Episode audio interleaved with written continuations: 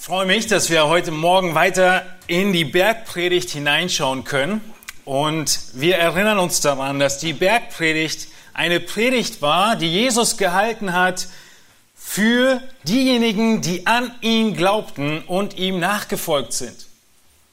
Matthäus stellt Jesus als den König vor, der gekommen ist. Und dieser König hat ein Reich. Es sieht nur ganz anders aus, wie man es sich denken würde. Und dieses Reich beschreibt Jesus in der Bergpredigt. Er beschreibt, wie diejenigen aussehen, die in das Himmelreich eingehen werden. Wie sieht ein Gläubiger aus? Wie soll unser Leben aussehen? Heute geht es weiter mit der zweiten Seligpreisung in Vers 4. Bevor wir in den Text hineingehen, möchte ich euch eine Begebenheit vorlesen, und ihr müsst aufmerksam zuhören, weil ich euch einige Fragen nachher stelle in Bezug auf das Reich Gottes. Und es ist eine Geschichte von einer Frau, die sehr, sehr traurig war. Jesus in Lukas 7, Vers 36 ist in dieser Geschichte und es kommt ein Pharisäer zu ihm in Lukas Kapitel 7 und er sagt, ähm, und, und er sitzt bei dem Pharisäer zu Tisch, Vers 37. Und siehe, eine Frau war in der Stadt, die war eine Sünderin. Und als sie hörte, dass er in dem Haus des Pharisäers zu Gast war, da brachte sie ein Alabasterfläschchen voll Salböl und sie trat hinten zu seinen Füßen, weinte und fing an, seine Füße mit Tränen zu benetzen. Und sie trocknete sie mit den Haaren ihres Hauptes, küsste seine Füße und salbte sie mit der Salbe. Als aber die Pharisäer, die ihn eingeladen hatten, das sahen, sprach er bei sich selbst, wenn dieser ein Prophet wäre, so wüsste er doch, wer und was für eine Frau das ist, die ihn anrührt sie ist eine Sünderin. Da antwortete Jesus und sprach zu ihm, Simon, ich habe dir etwas zu sagen. Er sprach, Meister, sprich. Ein Gläubiger hatte zwei Schuldner. Der eine war 500 Denare schuldig, der andere 50. Da sie aber nichts hatten, um zu bezahlen, schenkte er es ihnen beiden. Welcher von ihnen wird ihn nun am meisten lieben? Simon aber antwortete und sprach, ich vermute der, der am meisten geschenkt hat, dem er am meisten geschenkt hat. Und er sprach zu ihm, du hast richtig geurteilt. Und indem er sich zu der Frau wandte, sprach er zu Simon, siehst du diese Frau? Ich bin in dein Haus gekommen und du hast mir kein Wasser für meine Füße gegeben. Sie aber hat meine Füße mit Tränen benetzt und mit den Haaren ihres Hauptes getrocknet. Du hast mir keinen Kuss gegeben, sie aber hat, seit ich hereingekommen bin, nicht aufgehört, meine Füße zu küssen. Du hast mein Haupt nicht mit Öl gesalbt, sie aber hat meine Füße mit Salbe gesalbt. Deshalb sage ich dir, ihre vielen Sünden sind vergeben worden. Darum hat sie viel Liebe erwiesen. Wem aber wenig vergeben wird, der liebt wenig. Und er sprach zu ihr, dir sind deine Sünden vergeben. Keine ganz neue Begebenheit für viele von euch. Aber ich möchte dir, wie angekündigt, einige Fragen stellen. Warum hat diese Frau so viel geweint? Dass Jesus es vergleicht, du hast mir kein Wasser für meine Füße gegeben. Sie hat so viel geweint, dass die ganzen Füße feucht waren. Warum?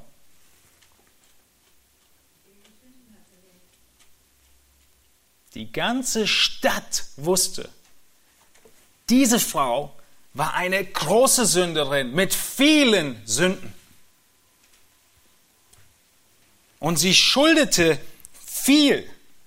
Und ihre Sündenlast lastete so schwer auf ihr, dass sie so viel weinte, Unter was? Unter der Bedrückung und der Trauer über ihre vielen Sünden. Wurde die Frau getröstet? Ja, sie wurde getröstet.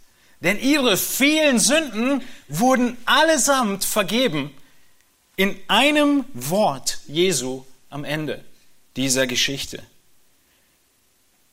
Und so wie ihr viele Sünden vergeben wurden, so war sie umso dankbarer, wie Jesus das Gleichnis erzählt, der Gläubiger, äh, der Schuldner dem Gläubiger viel dankbarer ist, der ihm viel schuldete.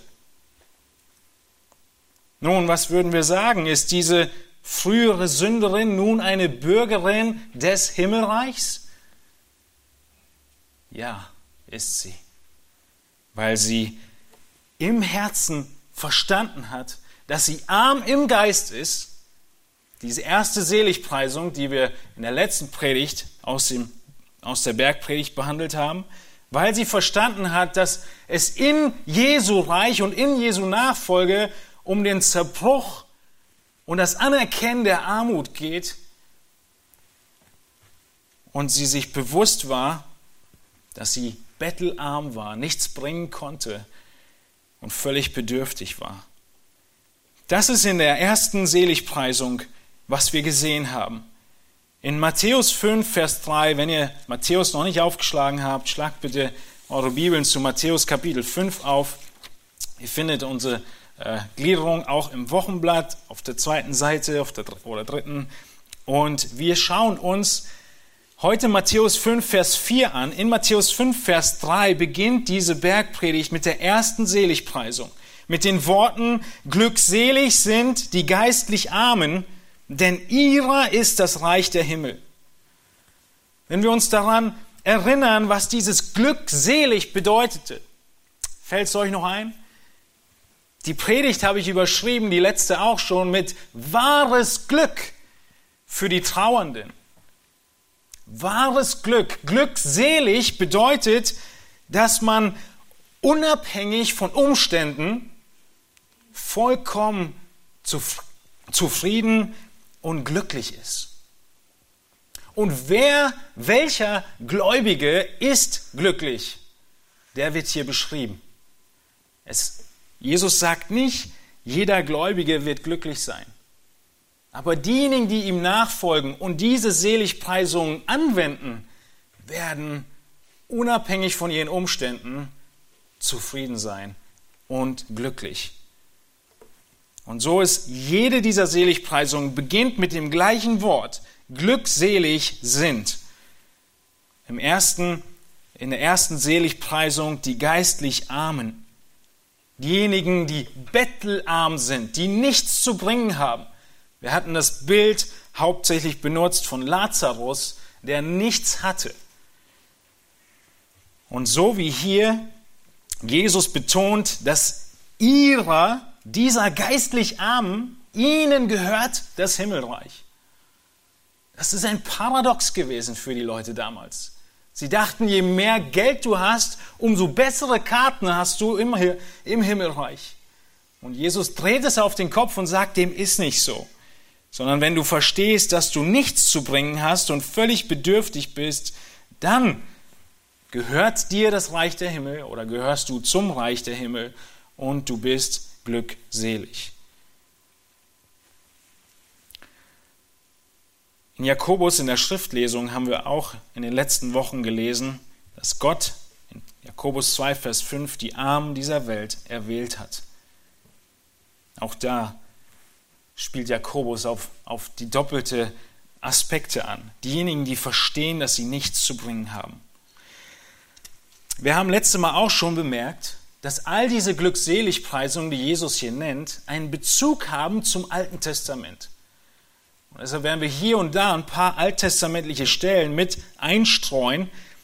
Äh, und die erste ist, die diese beiden Seligpreisungen nochmals zusammenfasst, Jesaja 61. Wir sehen dadurch, dass Jesus in seiner ersten Predigt nicht nur sagt, ich bin der König und so sieht mein Reich aus, sondern er in dem Inhalt der Predigt bestätigt er sogar, dass er der Messias ist. Weil diese Anforderungen, die er stellt, auf ihn prophezeit waren. In Jesaja 61 heißt es nämlich, der Geist des Herrn, des Herrschers ist auf mir, weil der Herr mich gesalbt hat, den Armen frohe Botschaft zu verkünden. Er hat mich gesandt zu verbinden, die zerbrochenen Herzens sind, den Gefangenen Befreiung zu verkünden und Öffnung des Kerkers den Gebundenen. Und dann geht es weiter in Vers 2, und um zu trösten alle Trauernden. Diese Seligpreisungen, wenn wir sie lesen, denken wir vielleicht, sie sind irgendwie wild zusammengewürfelte, tolle Aussagen von Jesus. Aber es ist nicht ein Haufen voller Perlen, sondern es ist eine gut und durchdacht aneinandergereihte Perlenkette, die Jesus hier bringt in den Seligpreisungen und mehr und mehr der Charakter des Gläubigen sichtbar wird. Mit jeder Seligpreisung wird es deutlicher. Der erste war der erste Aspekt, dass wir arm im Geist sind und dadurch glückselig sind. Und am zweiten Aspekt sehen wir hier, dass unser wahres Glück aus Trauer über Sünde kommt. Wir sehen, dass wir erst trauern müssen. Glückselig heißt es in Vers 4, sind die Trauernden, denn sie sollen getröstet werden. Glückselig sind die Trauernden, denn sie sollen getröstet werden. Jesus, er sagt, glücklich sind die Unglücklichen. Wie meint er das? In welchem Zusammenhang sagt er es?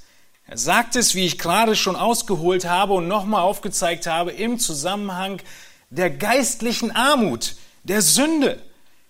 So sehen wir in diesem ersten Aspekt und diesem ersten Teil des Verses, glückselig sind die Trauernden, dass unser wahres Glück aus unserer Trauer herauskommt, nämlich der Trauer über Sünde. Und wir schauen uns hier zuerst an, dass wir über unsere Sünde trauern müssen. Du musst über deine Sünde trauern, wenn du wahres Glück erfahren möchtest als in deinem Leben als Gläubiger.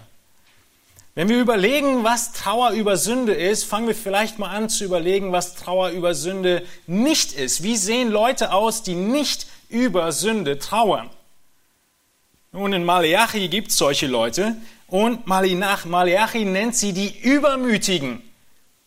Leute, die nicht über Sünde trauern, sie sagen, womit haben wir dem Herrn Mühe gemacht? Und Gott antwortet ihnen damit, dass ihr sagt, wer Böses tut, ist gut in den Augen des Herrn und an solchen hat er Wohlgefallen. Oder wo ist der Gott des Gerichts? In Malachi 3, im nächsten Kapitel, heißt es dann noch ein bisschen detaillierter, Ihr habt gesagt, es ist umsonst, dass man Gott dient. Und was nützt es uns, seine Ordnung zu halten und vor dem Herrn der Herrscher in Trauer einherzugehen? Und nun preisen wir die Übermütigen glücklich, denn die, welche Gesetzlosigkeit verüben, stehen aufrecht. Und die, welche Gott versucht haben, kommen davon. Ein Mensch, der nicht über seine Sünde trauert, ist ein übermütiger Mensch. Er ist auflehnend gegen Gott und sagt sich, wieso soll mein Leben von Trauer geprägt sein? Wir sprechen hier in der Bergpredigt von einem Lebensstil des Gläubigen, von dem täglich Brot, wie er lebt. Und in Maleachi sagen die Leute sich, warum soll ich gebückt einhergehen und trauern? Ich kann auch aufrecht gehen und tun, was ich will. Seht ihr, ich werde nicht gerichtet, ich lebe immer noch. So beschreibt die Schrift uns diejenigen, die nicht über Gesetzlosigkeit trauern, sondern sie verüben. Und das tun sie nicht. Ihre Einbildung, ihre Hochnäsigkeit, ihre Vermessenheit ist nicht einfach nur gegen Mitmenschen oder gegen den Staat, sondern sie sind vermessen gegen Gott. Denn sie sagen ihm, wo ist denn das Gericht? Wo bleibt er denn? Und so sehen wir in der ganzen Schrift hindurch, die Zeit reicht gar nicht aus, alle wichtigsten Bibelstellen nur zu nennen, dass der Gläubige ein Gläubiger ist und als Gläubiger beschrieben und gekennzeichnet wird, wenn er eine tiefe Trauer gegenüber Sünde als allererstes verspürt. Wir könnten auch sagen, glückselig sind die Leidtragenden, diejenigen, die von einer Situation oder einem Umstand in Traurigkeit, ein Gefühl des Schmerzes gebracht werden. Vielleicht erinnert ihr euch, dass ich die letzte Predigt begonnen habe mit einem Zitat, was in etwa so lautete, wenn die Christen wirklich Christen sein sollten und Jesus ihr Retter ist, dann müssten sie viel glücklicher aussehen und müssten lautere und fröhlichere Lieder singen. Und jetzt stehe ich hier und sage, der Gläubige hat einen Lebensstil von Traurigkeit. Was meint Jesus? Er meint nicht und hat nicht gesagt, gesegnet sind die grimmigen, freudlosen Christen. Er hat auch nicht gesagt, gesegnet sind diejenigen, die über die Schwierigkeiten des Lebens trauern, sondern er spricht davon, dass wir ein eine Sicht über Sünde haben in unserem Leben zuallererst, wie wir sehen, auch im Leben von anderen, die uns traurig macht. Man könnte also sagen, glückselig sind die Unglücklichen. Ein ziemlich starkes Paradox. Was für ein Leid kann es sein, dass derjenige, der es fühlt, die Freude des Segens dann bekommt? Was für Leiden sind das? Was für ein Trost ist das, der da gespendet wird? Es ist die Trauer von dir, dass du die Unschuld verloren hast, dass du schuldig dastehst vor Gott, dass du keine Gerechtigkeit vorzubringen hast. Darüber trauert der Gläubige. Es ist nicht so sehr der Schmerz und der Trauer über alle möglichen Bereiche im Leben, sondern es ist der Trauer in Bezug auf die Buße. Das erste ist, geistlich arm zu sein. Und das ist der erste Schritt. Aber es ist ein noch umso wichtigerer zweiter Schritt, nicht nur zu, anzuerkennen, ich bin bettelarm, sondern tatsächlich das auch zu beklagen und darüber traurig zu sein und dann Buße zu tun. Wir könnten auch sagen, bekennen ist eine Sache, Buße tun eine ganz andere. Ich kann mich selbst bemitleiden. Ich kann weinen. Ich kann traurig sein über Dinge, die passiert sind, die ich nicht so abkommen sehen, die ich falsch gemacht habe, in verschiedenen Bereichen des Lebens. Genauso traurig war Judas. Er hat nicht beabsichtigt, Jesus wirklich zu verraten, dass er dann gekreuzigt würde durch diesen Verrat. Und dass das diesen Lauf genommen hat, hat ihn so traurig gestimmt, dass er sich das Leben genommen hat. Aber es ist keine Traurigkeit, die hier in der Seligpreisung beschrieben wird. Er hat keinen Trost empfangen. Dieses Leid, von dem Jesus hier spricht, Wovon spricht er oder in der ganzen Schrift, das Zeugnis der Schrift? Es spricht, wie ich schon sagte, in der Hauptaspekt über die Traurigkeit der Sünde. Und in dem Neben- und äh, daraus schlussgefolgerten Gedanken ist es natürlich dann auch eine Traurigkeit über alle Folgen der Sünde.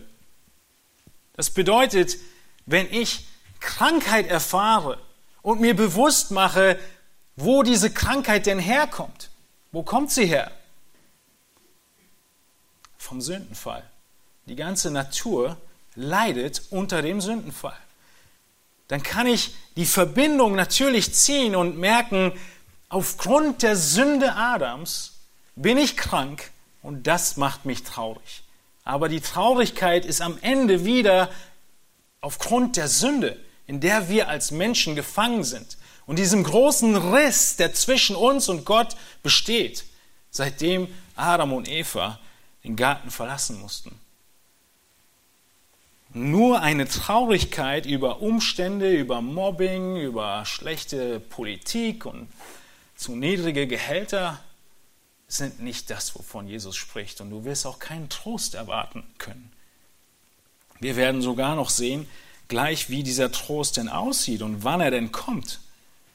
Es ist also primär das Leiden und Trauer über Sünde und indirekt über die Umstände, die von der Sünde herrühren und daher ähm, ihre Ursache darin haben. Wir sehen aber das große Prinzip in der ganzen Bibel genauso in Prediger 7, Vers 2. Besser man geht in das Haus der Trauer als in das Haus des Festgelages, denn dort ist das Ende aller Menschen und der Lebendige nimmt es zu Herzen. Wie meint Salomo das, wenn er in dem Prediger das schreibt? Besser du gehst auf die Beerdigung als auf die Hochzeitsfeier. Hast du dir das schon mal überlegt? Die Realität sieht oft anders aus. Warum sagt er das? Weil du auf der Beerdigung damit konfrontiert wirst, dass auch dein Leben sehr bald zu Ende ist. Und alles wird in die Ewigkeitsperspektive gerückt. Stattdessen bist du beim Feiern einfach nur abgelenkt. Wir trauern über unsere Sünde. Jesus sagt, glückselig sind die geistlich Armen, denn ihrer ist das Reich der Himmel. Glückselig sind die Trauernden, denn sie sollen getröstet werden. Glückselig geht es weiter, sind die Sanftmütigen, denn sie werden das Land erben. Glückselig sind die nach der Gerechtigkeit hungern und dürsten, denn sie sollen satt werden. Glückselig sind die Barmherzigen, denn sie werden Barmherzigkeit erlangen. Und wir sehen in dem Zusammenhang der Seligpreisung, alles dreht sich um die Trauer über Sünde. Jesus spricht davon, wie rechtschaffend ein Himmelsbürger sein sollte, wie dein Leben als Gläubiger aussehen soll. Es soll ein Leben sein als Trauernder über Sünde. Du trauerst darüber, dass du nicht so bist, wie du sein solltest. Du müsstest, weißt du was alles sein? Nur in der Bergpredigt ein paar kleine Hinweise. Du müsstest, wenn deine rechte Hand für dich zum Anstoß wird, radikal mit der Sünde umgehen. Jesus sagt, sie lieber abhauen. Du müsstest in Matthäus 5, 44 deine Feinde lieben, sie segnen, die euch fluchen und ihnen immer wohltun, wenn sie euch hassen für sie bitten, wenn sie euch verfolgen. Das ist der Maßstab Jesu.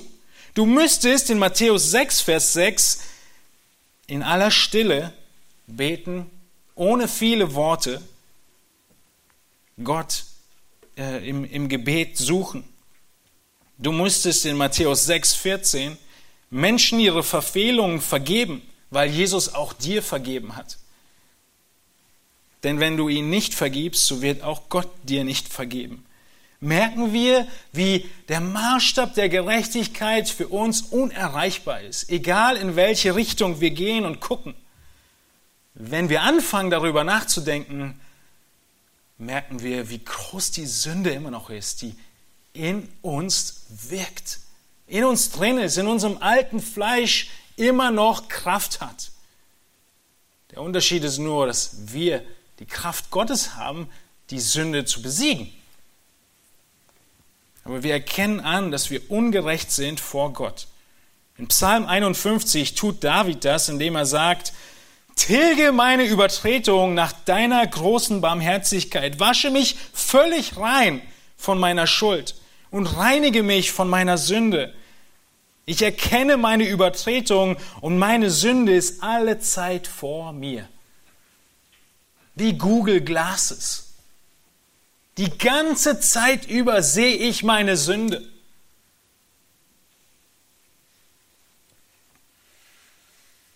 In Schuld bin ich geboren, sagt David. In Sünde hat mich meine Mutter empfangen. Warum ist der Gläubige traurig? Weil immer noch so viel in Sünde ist.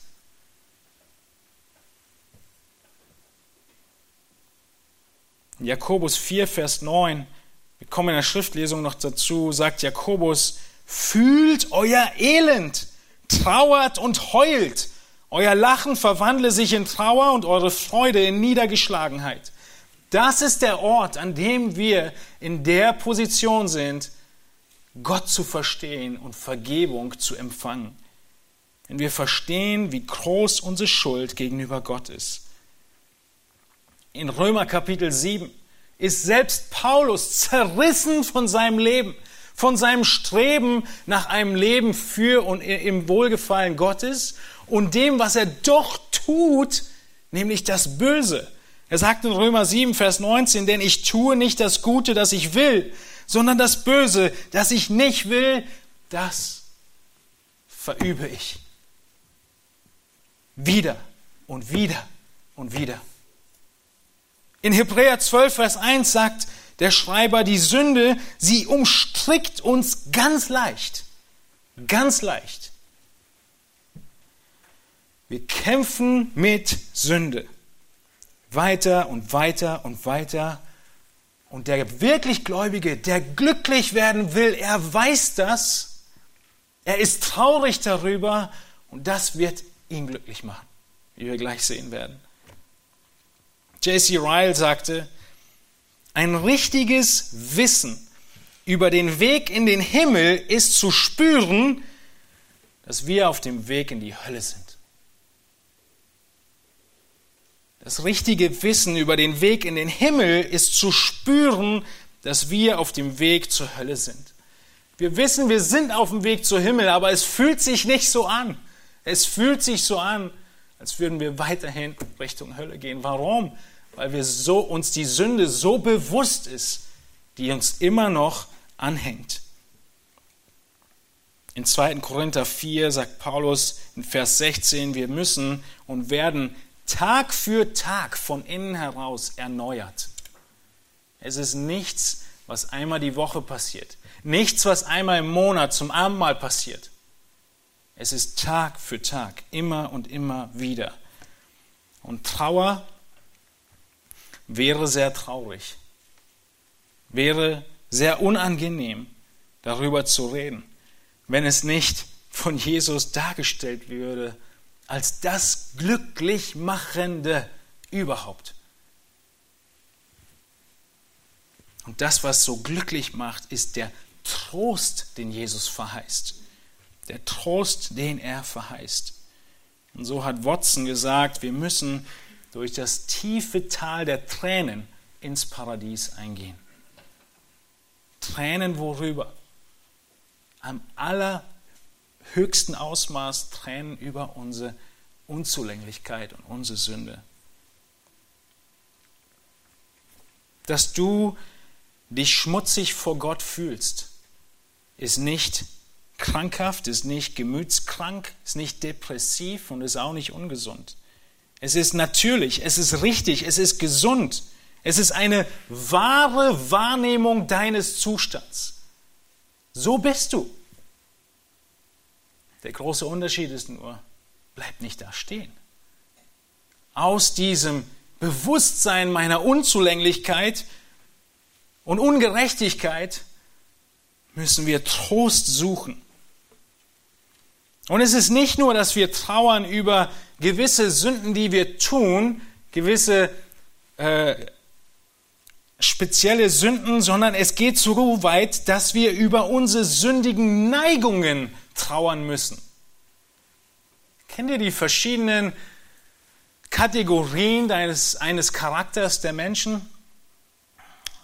Äh, so Choleriker oder Legas, irgendwas, Theniker.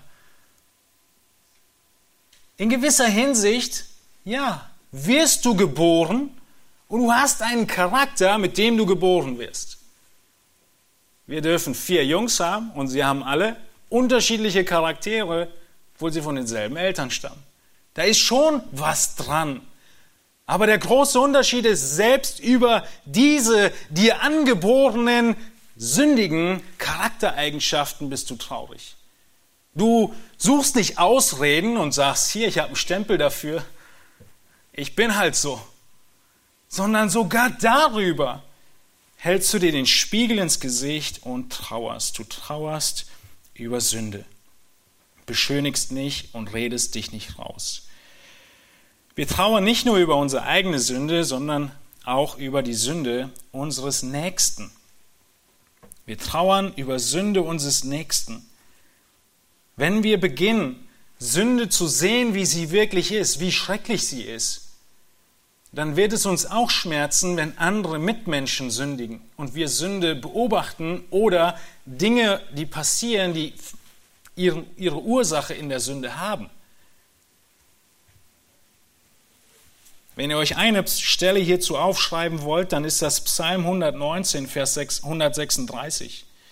Psalm 119, Vers 136 sagt der Psalmist in diesem großen Psalm, Tränenströme, Tränenströme fließen aus meinen Augen, weil man dein Gesetz nicht befolgt.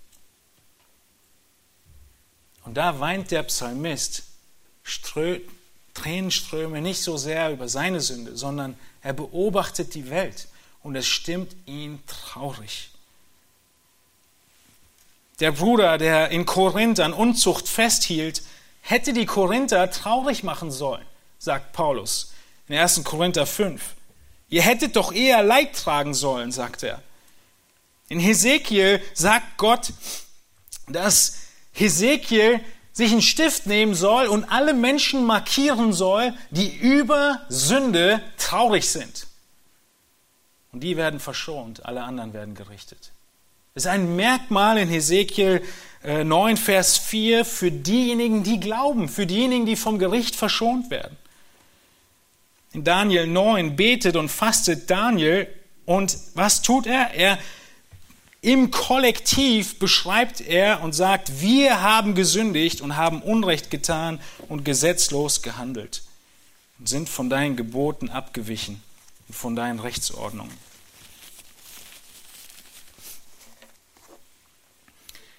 Wir trauern über unsere Sünde und wir trauern über Sünde, wenn wir sie sehen. Es lässt uns nicht kalt, wenn Menschen um uns herum, vor allem noch die Geschwister in unserer geistlichen Familie, sündigen. Und wir dürfen dann denjenigen haben, der tröstet. Und das ist Gott selbst.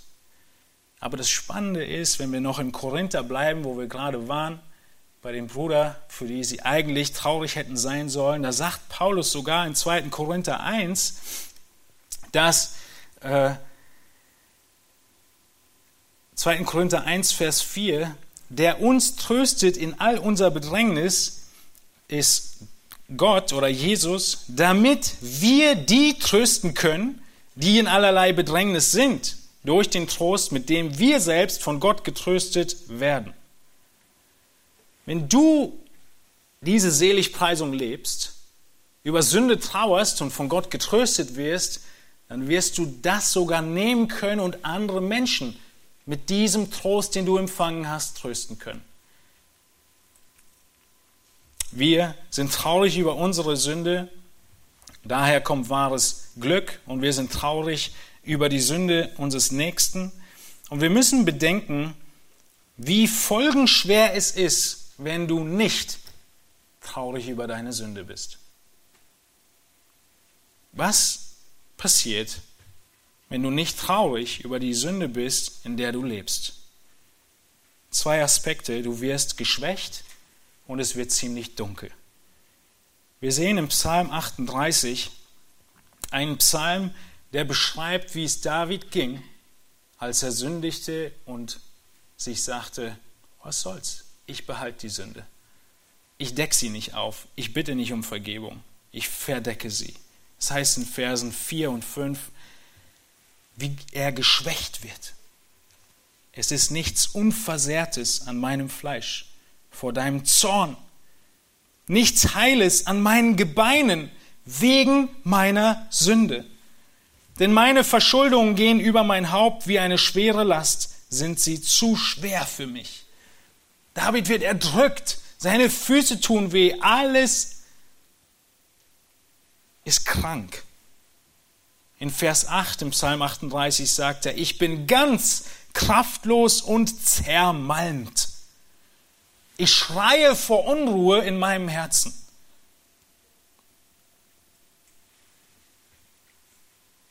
Im Psalm 40 sagt er, mein Mut hat mich verlassen. Vielleicht sagst du, hm, so schlimm ist es gar nicht. Ich halte ja auch gerade noch an der einen oder anderen Sünde fest und so schlecht geht es mir nicht. Du kannst dem Wort glauben, es geht ganz schnell in diese Richtung. Es ist unaufhaltsam. Denn Gott lässt sich nicht spotten. Das ist, was Malachi in den Texten, die wir gelesen haben, sagt. Sie sagt, ihr verlästert meinen Namen. Die Sünde wird, wenn du sie nicht angehst, traurig darüber bist und Trost findest und Vergebung, übernimmt die Sünde das Steuer deiner Gedanken. Es, sie, sie macht dir vor, es sei alles in Ordnung. Sie gibt dir den Anschein, dass die Sünde liebenswert sei und schön zu genießen ist. Und deshalb bist du auch nicht trauernd. Es ist ein Irrtum, wenn wir Gläubigen sagen, wenn du sündigst, dann geht es dir immer schlecht. Nein, erstmal gaukelt die Sünde dir vor, dass es richtig schön ist, was du gerade machst. Aber dann geht die geistliche Kraft aus. Du wirst krank, du wirst schwach, du wirst verwundet und es geht sogar an die Physis. Du wirst also geschwächt und zweitens wirst dein Leben verdunkelt. Es ist wie eine große, schwarze, dunkle Wolke, oder Wolke, die zu Dunkelheit führt, sollte man besser sagen. Obwohl die Sonne scheint, kommen keine sichtbaren, wärmenden Lichtstrahlen auf die Erde, wenn es dicht bewölkt ist, richtig? Und genau so wird auch Sünde, die nicht betrauert wird, nicht Vergebung empfangen wird, nicht Trost empfangen wird, über die keine Buße geschieht, dein Leben verdunkeln und die Strahlen der Liebe Gottes und seines Wohlwollens werden nicht mehr durchdringen in dein Herz. Es wird dunkel. Du verlierst die Gewissheit deiner Kindschaft Gottes. Du zweifelst jede Aussage Gottes an. Du weißt nicht mehr, ob es ihn noch gibt, denn die Wolken ziehen sich immer weiter zu. All das passiert, wenn du an Sünde festhältst. Und stattdessen solltest du trauern und viele Tränen verlieren und dann getröstet werden vom Heiligen Geist, der da ist, der dich zu Christus führt, der dir Vergebung ausspricht. Stattdessen, was tun wir? Stattdessen suchen wir Hilfsmittel in allen möglichen anderen Bereichen, um diese Wolken, um diese Bedrücktheit, um dieses Dunkel und um diese Schmerzen des Körpers irgendwie zu übertrumpfen oder zu unterdrücken.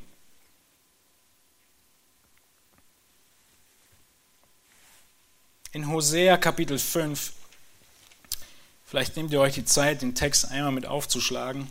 Hosea 5, einer der Propheten nach Daniel vor Amos, heißt es, dass Ephraim und Judah zwei Stämme Israels. Hosea 5, Vers 13. Sie erkennen an, dass sie krank sind. Hosea 5, 13. Und als Ephraim seine Krankheit sah und Judah sein Geschwür, das ist natürlich im Bild gesprochen, ja, diese beiden Stämme, dass sie Sünde haben und gegen Gott rebellieren, da lief Ephraim nach Assyrien und sandte zum König Jareb, er aber kann euch nicht heilen, und das Geschwür nicht von euch nehmen. Wir suchen, so wie Israel, Hilfe woanders, aber es wird dir nicht geholfen werden. Und dann sagt Gott weiter in Vers 14, denn ich bin wie ein Löwe gegen Ephraim und wie ein junger Löwe gegen das Haus Juda. Ich, ja ich zerreiße und gehe davon und nehme weg, dass niemand retten kann. Ich werde davongehen an meinen Ort zurückkehren, bis sie ihre Schuld erkennen und mein Angesicht suchen werden. In ihrer Drangsal werden sie mich ernstlich suchen. Wie Gott damals mit Ephraim und Judah gehandelt hat, und sie völlig aufreiben ließ, so wird er auch mit dir umgehen, wenn du sein Kind bist. Er wird sein Kind nicht in Sünde lassen. Und was ist die Lösung? Bis sie ihre Schuld erkennen und mein Angesicht suchen werden. Genau wie Nebukadnezar.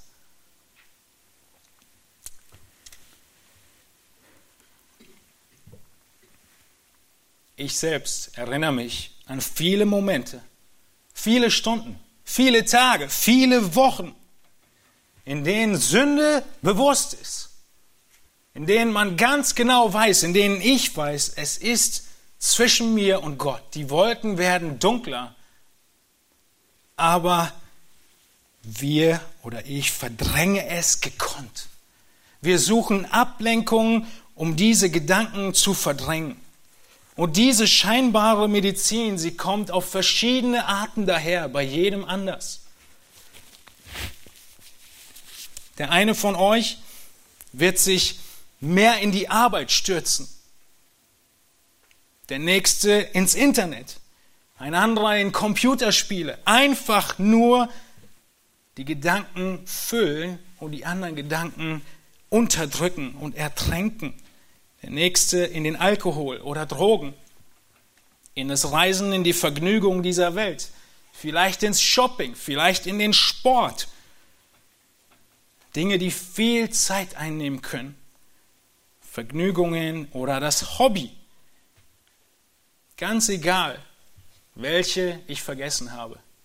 Was immer du für eine Medizin suchst, die nicht die Trauer von Sünde ist und das Bekennen der Sünde, und du etwas suchst, um diese Sünde an ihr festzuhalten, es wird nicht funktionieren.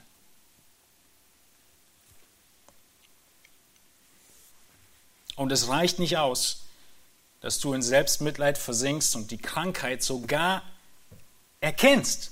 Das haben Ephraim und Judah auch getan. Sie haben verstanden, wir haben hier große Geschwüre, wir haben hier Probleme. Aber sie sind zum falschen Arzt gegangen. Genauso wie Judas und andere. Das richtige Heilmittel muss es sein. Es muss eine Traurigkeit über die Sünde sein, die hier gegen Gott begangen wurde und gegen Menschen. Und zusammen mit dieser ersten Seligpreisung, dem geistlichen Bankrott, werfen wir uns auf Gott. Wir springen in Jesu Arme und wir lassen ihn nicht mehr los. So findest du Trost, richtig? Wenn es dir richtig schwer geht, dann musst du jemanden umarmen. Und wem umarmst du? Du umarmst Jesus. Weil er ist der, der dir die ganze Last nimmt.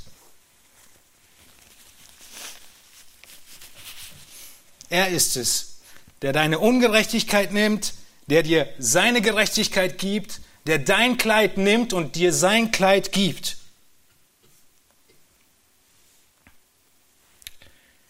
Wir müssen uns bewusst machen, dass es keinen Moment in unserem Leben geben wird, in dem dieser Kampf aufhört. Solange du lebst auf dieser Erde, auf dieser Seite des Himmels, wird es weitergehen. Und deshalb sagt Jesus, glückselig sind die Trauernden, die verstehen, dass es immer und immer weitergeht und die Sünde in uns bleibt, bis wir erlöst werden von diesem sterblichen Leib, sagt Paulus. Wann ist es endlich soweit? Wo immer du arbeitest in Gottes Werk, wird die innewohnende Sünde aktiv gegen dieses Werk vorgehen und es will dieses Werk verunreinigen. Und deshalb darfst du nicht aufhören, auf der Hut zu sein, sonst bist du völlig verloren und hilflos ausgeliefert. Wie ein Soldat mitten in der Front auf einmal anfängt, Kaffee zu trinken. Es ist unmöglich. Und der Kampf erbleibt. Und jeden Moment, wo du unachtsam bist, wirst du Niederlagen einstecken. Die Sünde in deiner Unachtsamkeit, sie wird dich schnell in einen Hinterhalt locken. Sie wird dich ausrauben, genau wie den Mann, der vom barmherzigen Samariter gepflegt werden musste, nachdem er aufs Übelste zugerichtet wurde. Von wem erfährst du nun den Trost? Wenn du so zugerichtet worden bist, wie der Mann vom barmherzigen Samariter aufgesucht wird, dann brauchst du den barmherzigen Samariter. Und er kommt und er ist da und er heißt Jesus Christus. Er ist immer da. Nach unserem Fall, nach unserer Niederlage, egal wie kaputt wir sind und zerschlagen von der Sünde, halb tot, wie der Mann am Wegesrand, der barmherzige Jesus Christus, dein Hirte, er kommt und er wird dich so lange pflegen, bis du wieder gesund bist. Und er wird alles bezahlen, bis du wieder gesund bist.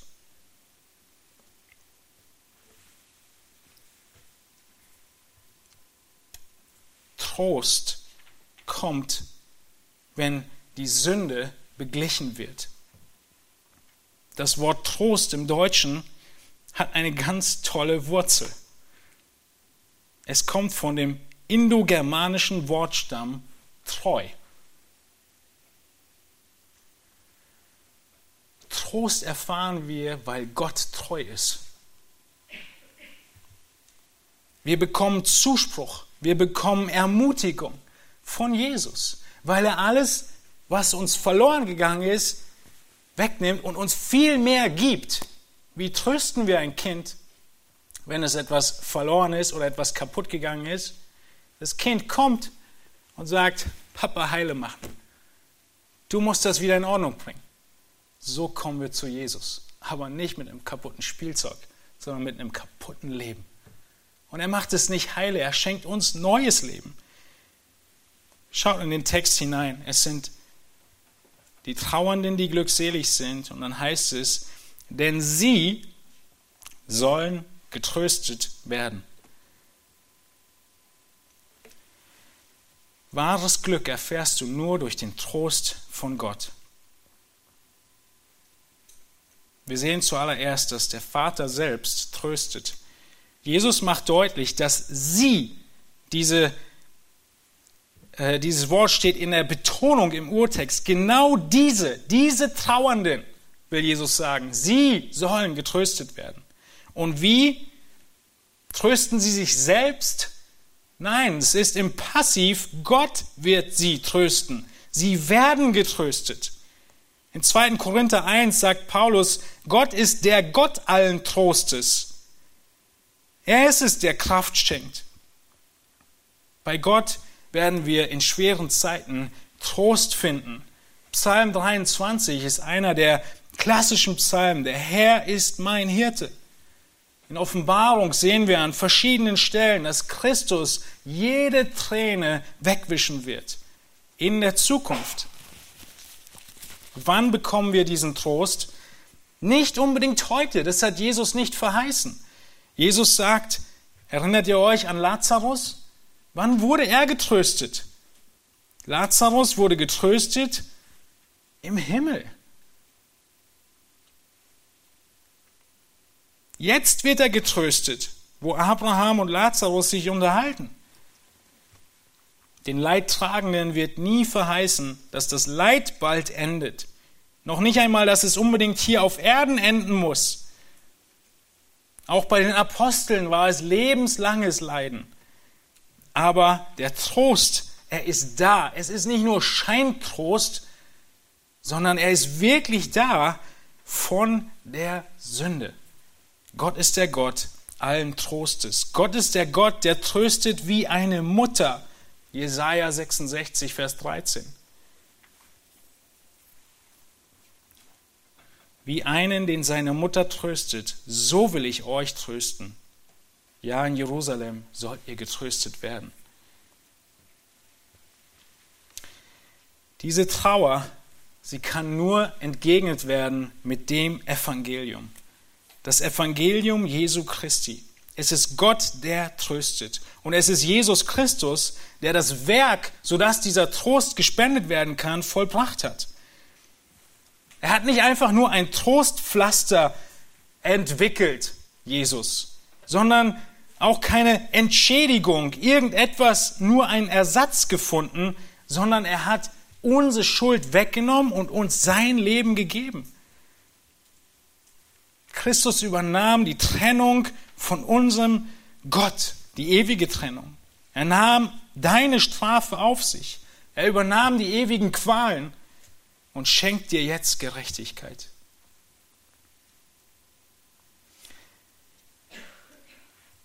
Ein schwedischer Politiker und UN-Generalsekretär sagte mal 1900, wer nie gelitten hat, weiß auch nicht, wie man tröstet.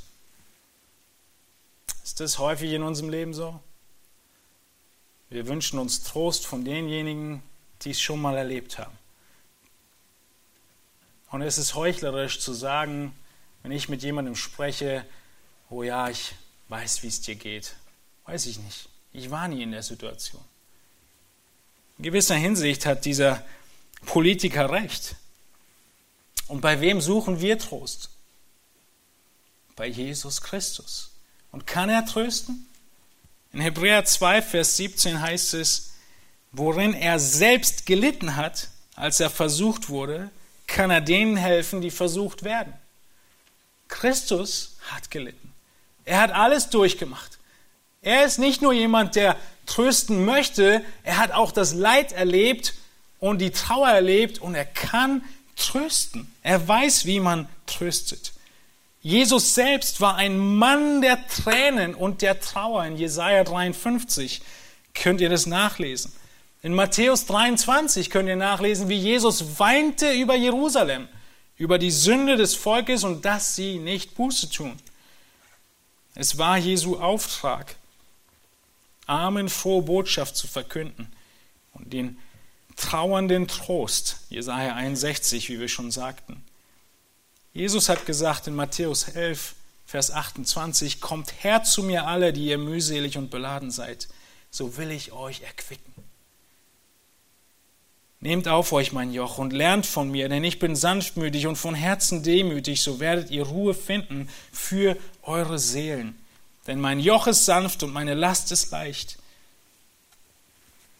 In Johannes 1 wird über Jesus gesagt, Vers 16, aus seiner Fülle haben wir empfangen Gnade um Gnade. Das ist unser Trost. Gnade ist unser Trost. In Schwierigkeiten von Paulus in seinem Leiden sagt Gott was? Ich habe dreimal gebetet, sagt Paulus, und Gott sagt, ich gebe dir Gnade. Und das genügt. Meine Gnade genügt dir. Es ist unverdiente Gunst, die du bekommst. In welchem Bezug? In Bezug auf den Umgang Gottes mit dir trotz deiner Sünde. Gnade um Gnade.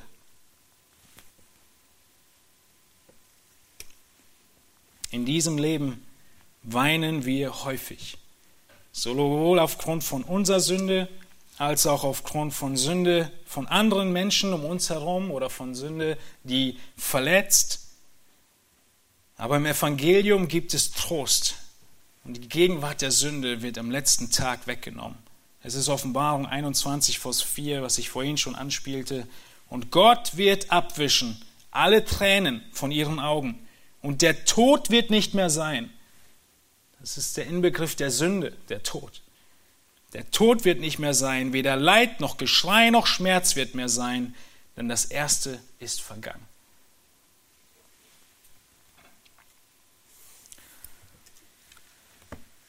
Machst du dir die vorhandene Sünde in deinem Leben bewusst? Gibt es Momente in deinem Leben der Ruhe, in denen du nachdenkst und überlegst, was sind die Sünden, die am stärksten in meinem Leben noch vorhanden sind und gegen die ich den Kampf ansagen muss. Es ist enorm herausfordernd in unserer Zeit, überhaupt solche Momente sich zu nehmen. Von alleine werden sie nicht kommen. Der Fernseher hat immer was zu bieten, die Gesellschaft auch und Lokale gibt es genug. Führst du dir vor Augen, wie sündhaft und wie hässlich, wie boshaft die in dir innewohnende Sünde ist, immer noch. Deine Glückseligkeit, deine Freude, dein Glück losgelöst von Umständen hängt davon ab, dass du das tust und dann Leben und Kraft und Trost bekommst. Wir sehnen uns nach dieser Kraft, wir sehnen uns nach diesem Trost, wir sehnen uns nach dieser Stärke, wir sehnen uns nach diesem Frieden in Bezug auf unsere Sünde. Und dieser Tröster ist, nachdem wir gesehen haben, dass Gott derjenige ist, der grundsätzlich ein Gott des Trostes ist und Jesus das Werk vollbracht hat, aufgrund dessen wir getröstet werden können, sehen wir zuletzt, dass es der Heilige Geist ist, der uns gegeben ist als Tröster. Das ist einer seiner zweiten Namen. Er ist der Tröster. Jesus gibt uns und verheißt den Heiligen Geist in Johannes 14 und gibt ihn uns und wir, die wir im Glauben auch manchmal verzweifeln mögen, wir können zum, zu Gott kommen und durch seinen Heiligen Geist gibt er uns Trost und Kraft. Es ist der Heilige Geist, der dich zuerst, bevor er dich tröstet, auch betrübt und überführt. Es ist der Geist, der all dieses wirkt. Der Geist, der dein Herz überzeugt von der Bosheit, von der Schuld, von der Gefahr, in die du dich begibst, von der Begierde, die noch vorhanden ist und abgetötet werden muss. Dieses ungläubige Herz, was immer wieder durchkommt, Überlegungen, wo wir Ausflüchte suchen, wie ich beschrieben habe, wie wir versuchen, die Sünde zu verdrängen, es kommt immer wieder vor. Und der Geist, er muss überführen. Und er wird überführen. Nur der Geist kann überführen. Der Geist muss es tun. Diese Predigt und jede andere Predigt kann den Verstand ansprechen. Und ihr könnt hier sitzen und der Schrift oder dem Prediger zustimmen. Aber der Geist muss wirken in deinem Leben, dass sich wirklich etwas ändert. Dass diese Erleuchtung, die nur von der Wort her kommt und bis zum Verstand geht, sie reicht nicht aus, sie hat nicht Kraft genug, gegen die Sünde anzugehen. Du brauchst die Kraft des Heiligen Geistes. Und er tut es. Er kommt zu jedem, der Jesus bittet, ihn zu geben. Jesus hat gesagt, wer bittet, dem wird gegeben. Und in einem Zusammenhang bezieht er das auf den Heiligen Geist. Das heißt, wenn du Rettung suchst und Hilfe vom Heiligen Geist, wird sie kommen. Wenn du nicht gerettet bist.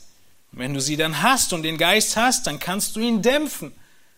Er wird nicht immer an deiner Tür klopfen und dir diese Dinge so klar machen und dich so sehr beunruhigen. Der Heilige Geist, er klammert deinen Gehorsam nicht aus. Er wirkt alles, er stellt alles bereit und du musst es tun. Aber es braucht den Heiligen Geist. Das heißt, wenn du den Heiligen Geist nicht hast, dann kannst du traurig sein über Sünde und Fehler, aber du wirst keine Kraft haben, gegen die Sünde anzugehen. Es ist unmöglich. Es wird dir den Lebenssaft entziehen. Du wirst weiter in Traurigkeit gehen und es wird in irgendeiner Form das Desaster seinen Lauf nehmen. Entweder indem es unterdrückt wird durch verschiedene Dinge, die ich gerade schon sagte, oder indem man sich selbst hineinsteigert und depressiv wird wir müssen zu Christus. Wir müssen und brauchen den Geist, der uns überführt und dann auch hilft und uns beisteht. Der Geist ist es, der in uns die Sünde töten kann. Es ist der Geist, der uns die Sünde der Wurzel abbrennt, sagt Owen. Die Wurzel der Sünde finden und dann verbrennen lassen. Paulus sagt, ihr sollt die Dinge ablegen ist uns vielleicht geläufiger. Das tut der Geist. Es ist der Geist, der uns die richtigen Eigenschaften anziehen lässt. Und es ist der Geist, der uns verbindet mit Christus und uns in Christus hineintauft, wie es heißt. Das heißt, das neue Leben gibt und wir dann gerettet sind. Wenn du ein Leben führst und merkst, dass du keinen Sieg über Sünde erfährst, dass du lediglich Sünde übertünchst mit guten Taten oder mit viel Mühe und immer nur kurzzeitige, scheinbare Siege einfährst und dann im nächsten Moment noch tiefer abrutscht als vorher und noch weiter in die Sünde verstrickt wirst, dann kann es sehr gut daran liegen, dass du in eigener Kraft und in eigener Weisheit versuchst, dich selbst aus dem Sumpf zu befreien, genau wie Münchhausen, der sich versucht hat, an den eigenen Haaren aus dem Sumpf herauszuziehen. Und genauso versuchst du dich an den eigenen Fähigkeiten aus dem Sumpf der Sünde zu befreien und es wird dir nicht gelingen, weil Römer 8, Vers 8 sagt deutlich, die im Fleisch sind, können Gott nicht gefallen. Vers 9 fährt er fort, ihr aber seid nicht im Fleisch, sondern im Geist, wenn wirklich Gottes Geist in euch wohnt. Wer aber den Geist des Christus nicht hat, der ist nicht sein. Und aus diesem Zusammenhang heraus heißt es dann an anderer Stelle, ohne Heiligung wird niemand den Herrn sehen. Weil der Heilige Geist in uns eine Kraft ist, die immer gegen das Fleisch arbeiten wird. Und wenn es nichts in deinem Leben gibt, was dich traurig macht über Sünde, dann ist das umso schockierender. Und diese Traurigkeit über Sünde, selig sind die Trauernden, denn sie werden getröstet. Wir finden den Trost bei Jesus Christus. Und die Frage, die uns, sich uns stellt in unserem Alltag ist, lass uns den Spiegel vor Augen halten den Spiegel des Wortes, in dem wir unser Leben betrachten und das sehen und erkennen, was noch falsch ist. Es ist das Wort Gottes, was diese Dinge aufdeckt. Dann musst du die Wahrheiten, die du erkennst im Spiegel, annehmen und ihnen zustimmen. Du musst immer weiter im Wort forschen, weil eine tiefere Theologie, ein Verständnis von Gott wird dazu führen, dass du mehr von deiner Unfähigkeit und von deinem erbärmlichen Zustand verstehst. Lass uns nochmal zurückgehen zu der sündigen Frau. Sie ist doch im Gleichnis diejenige gewesen, denen 500 Denare vergeben wurde, richtig? Und was ist dann passiert? Dadurch hat sie Jesus mehr geliebt.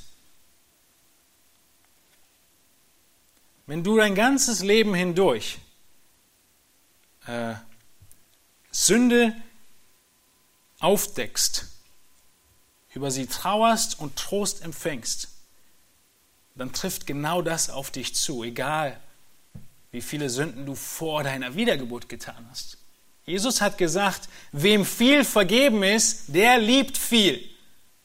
Wenn du sagst, Herr Jesus, ich will dich mehr lieben, schau in den Spiegel, bekenne deine Sünde und du wirst ihn mehr lieben, weil du so dankbar bist für Jesus. Und von jedem Jahr, in dem du das weiter tust, wirst du Jesus mehr lieben. Wenn du in deinem Leben als Gläubiger also nicht in der Liebe zu Gott wächst, dann hast du auch nicht über Sünde getrauert. So einfach sind diese Zusammenhänge. Du kannst fasten. Das Fasten in der Bibel ist in allererster Linie gekoppelt an Sündenerkenntnis und Bekenntnis.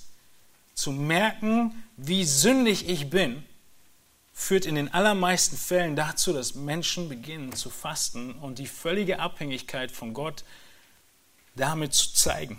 Es geht nicht darum, dass du in der Kraft, in dem Fasten Kraft suchst, sondern es ist nur ein, ein Erinnern daran, wie bedürftig wir sind. Und sogar und nicht mal einen Tag ohne Brot auskommen, ohne schwach zu werden, geschweige denn ohne den Herrn und seine Kraft. Und dann läufst du zu Christus, du springst in seine Arme und lässt dich von seiner Herrlichkeit trösten. Der größte Trost für uns Gläubige ist, dass wir in Christus sind, in alle Ewigkeit. Und so macht es uns glücklich, so können wir sagen, glückselig sind die Trauernden, denn sie werden getröstet werden. Dieser Trost findet letztendlich in Ewigkeit statt. Aber in Bezug auf die Sünde und die Vergebung auch hier. Und das macht uns glücklich. Und dann können wir lauter singen und werden freudiger durch die Welt gehen, weil Jesus uns vergeben hat. In Psalm 32 heißt es in Versen 3 bis 7, mit dem möchte ich schließen und dann beten. Als ich es verschwieg, da verfielen meine Gebeine durch mein Gestöhn den ganzen Tag. Denn deine Hand lag schwer auf mir und Nacht, Tag und Nacht, so dass mein Saft vertrocknete, wie es im Sommer dürr wird. Da bekannte ich dir meine Sünde und verbarg meine Schuld nicht. Ich sprach, ich will dem Herrn meine Übertretung bekennen. Da vergabst du mir meine Sündenschuld. Darum soll jeder Getreue dich bitten zu der Zeit, da du zu finden bist. Wenn dann große Wasser einherfluten, werden sie ihn gewiss nicht erreichen. Du bist mein Schutz. Du behütest mich vor Bedrängnis. Du umgibst mich mit Rettungsjubel. Lass uns aufstehen, ich möchte mit uns beten. Herr Jesus, wir möchten zu dir kommen und bekennen. Bekennen, dass wir an so vielen Stellen uns keine großen Gedanken machen über die Sünde, die uns immer noch anhaftet. Über die Sünde, die wir lieben, die wir festhalten und die wir umklammern, statt dich zu umklammern. Wir müssen bekennen, Herr, dass die Welt uns so vereinnahmt und wir in so vielen Dingen abgelenkt sind, die Zeit vergeuden wir und verfüllen ähm, wir, um nicht weiter nachzudenken. Aber wenn wir nachdenken, o oh Herr, wie gut ist es zu wissen, dass in der Erkenntnis der Sünde die Trauer, so groß sie sein mag, wenn wir noch so viele Tränen vergießen, dass der Trost bereitsteht, dass dein Werk, Jesus Christus, vollbracht ist, dass du alle Schuld auf dich genommen hast, dass du völlig und noch mehr ersetzt das, was verloren ist. Du gibst uns nicht nur Gerechtigkeit, wie wir sie vor dem Sündenfall hatten, sondern schenkst uns das volle, gerechte Leben, was du selbst gelebt hast. Was für ein wirklicher und wahrer Trost, der uns glückselig macht, der uns Freude bringt und Glück losgelöst von jeglichen Umständen in unserem Leben, weil wir wissen, dass du mit dem größten Problem von uns schon zurechtgekommen bist und es geregelt hast, nämlich unsere Sünde.